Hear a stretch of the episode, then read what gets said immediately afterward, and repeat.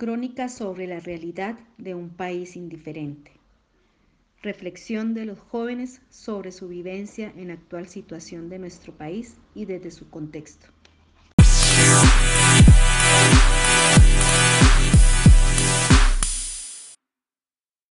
El pasado 08 de marzo del 2021 comenzó un gran paro nacional en Colombia por una gran reforma tributaria del IVA en todo el aspecto económico del país. Una marcha pacífica hecha por miles de jóvenes que no aceptan esta reforma y que pelean por un derecho, afectada por el vandalismo y la violencia generada por delincuentes y fuerzas militares del país. Colombia vive ya desde casi una semana un paro popular que se ha extendido por todo el país. La gran bomba de este conflicto y problema ha sido las derechas del presidente Iván Duque, que se ha visto obligado a retirar esta reforma tributaria. Las manifestaciones, algunas de las cuales han acabado en grandes disturbios acompañados por una fuerte represión, van dando avances a una fuerte crisis económica en el país. El gobierno ha decidido retirar las propuestas y llamar al diálogo y a los distintos sectores de la sociedad colombiana. Sin embargo, las movilizaciones masivas son un reflejo de un descontento más amplio del presidente Duque. Para hacer más claro el tema, frente a la crisis económica derivada de la pandemia, el gobierno colombiano propuso la tercera reforma tributaria desde que Duque asumió el cargo de presidencia, y la primera en un país latinoamericano desde el coronavirus trastocó las agendas políticas y económicas, sosteniendo un aumento en la canasta familiar y bienes grabados con el IVA del 39% al 43%, de acuerdo con el Ministerio de Hacienda. También aumentaba de manera escalonada la base de contribuyentes que deben pagar renta, incluyendo a las personas que ganasen desde 2,5 millones de pesos colombianos a 700 dólares al mes. El gobierno colombiano, base a estos hechos, desplegó el ejército para contener los actos de violencia, pero no ha dado resultado. Al revés, ha elevado la atención de muchos jóvenes, muchos adultos que marchan por sus derechos, un derecho que ninguno puede oprimir ni arrebatar. Hoy lloran y gritan a voces de presión por las protestas con una gran frase, nos están matando, SOS Colombia. Mi nombre es Gabriela Colmenares del primer semestre de Redes y Sistemas. A continuación, mi crónica, una economía para la estabilidad de algunos.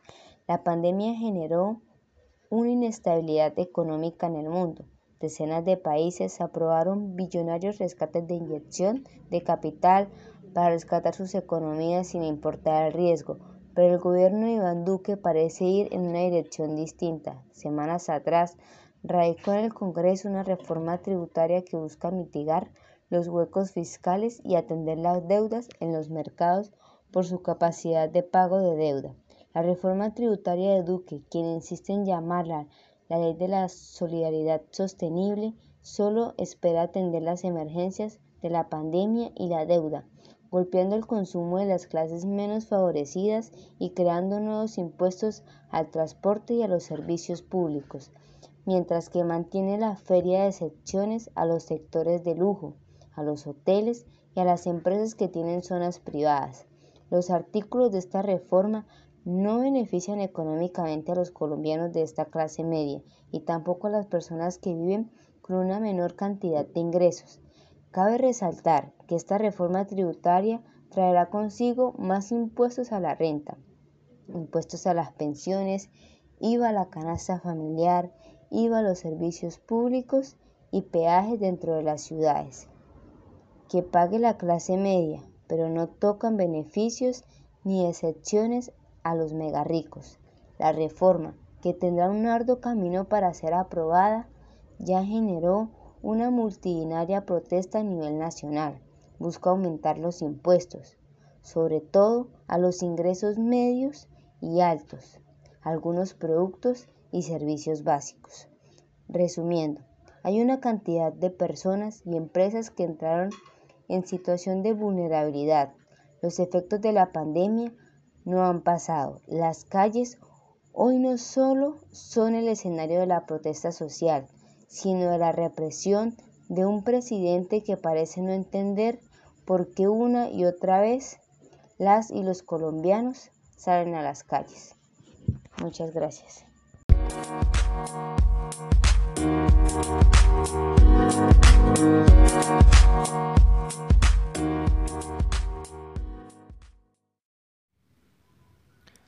Desde el 28 de abril, en las calles de Colombia, se han sucedido las manifestaciones detonadas por la reforma tributaria del presidente Iván Duque.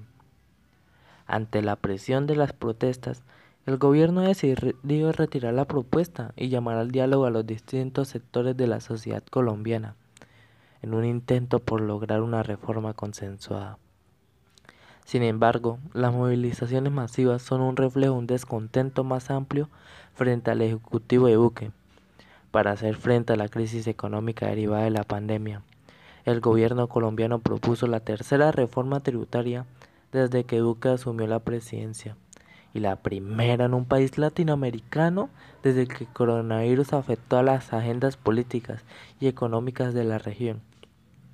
La llamada Ley de la Solidaridad Sostenible aumentaba la canasta de bienes grabados con el IVA del 10,39 al 43%.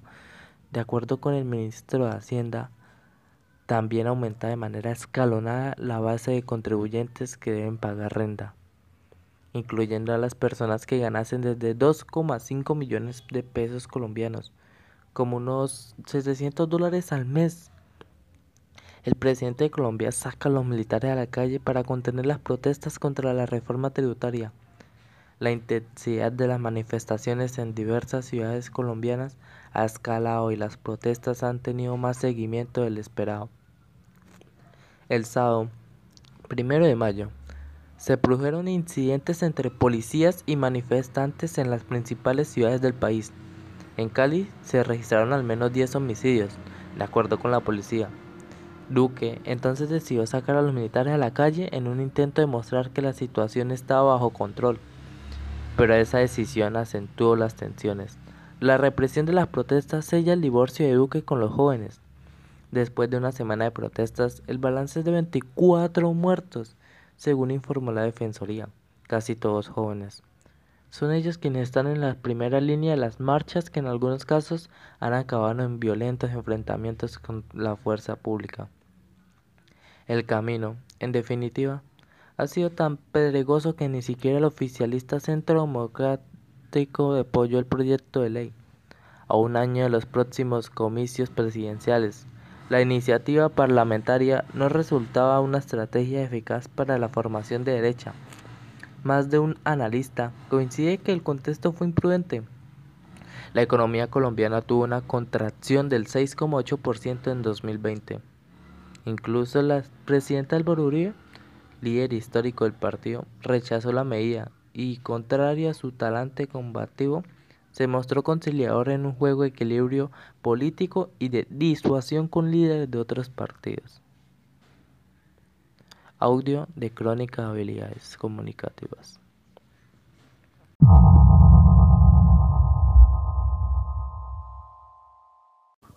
Terror en el sur de Bolívar.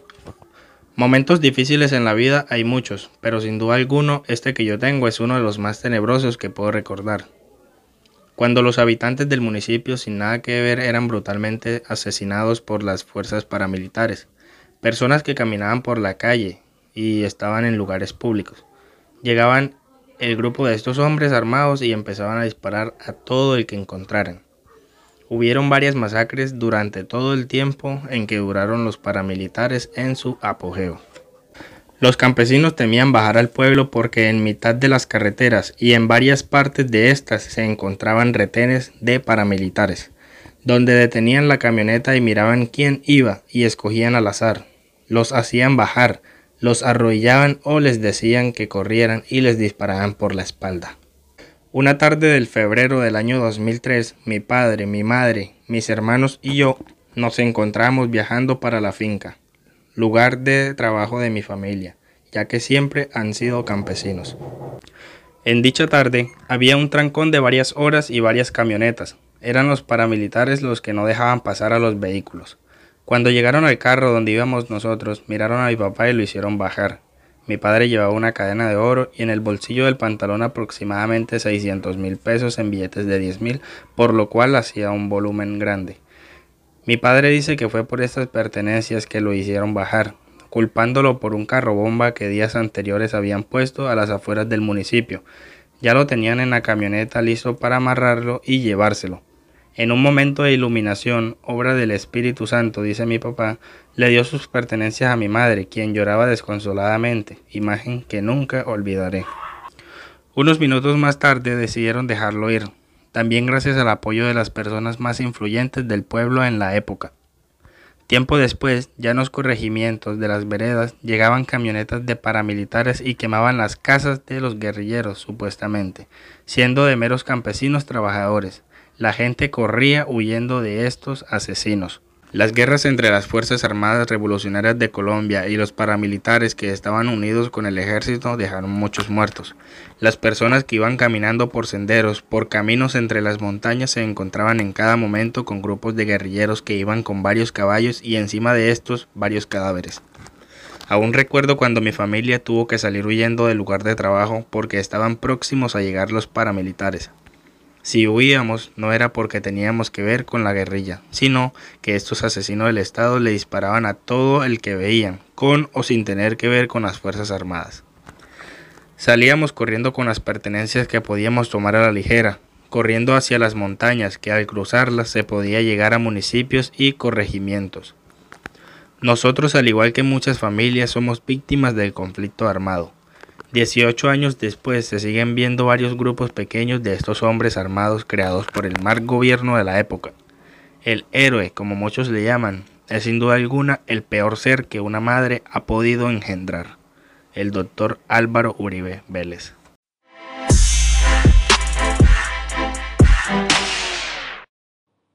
Situación en Colombia. Colombia, país de riquezas naturales, hoy se ve afectado ya que vive en situación de terror. Hoy las malas decisiones en las urnas hacen que Colombia no tenga paz. Hoy inmensas manifestaciones en todos los territorios del país.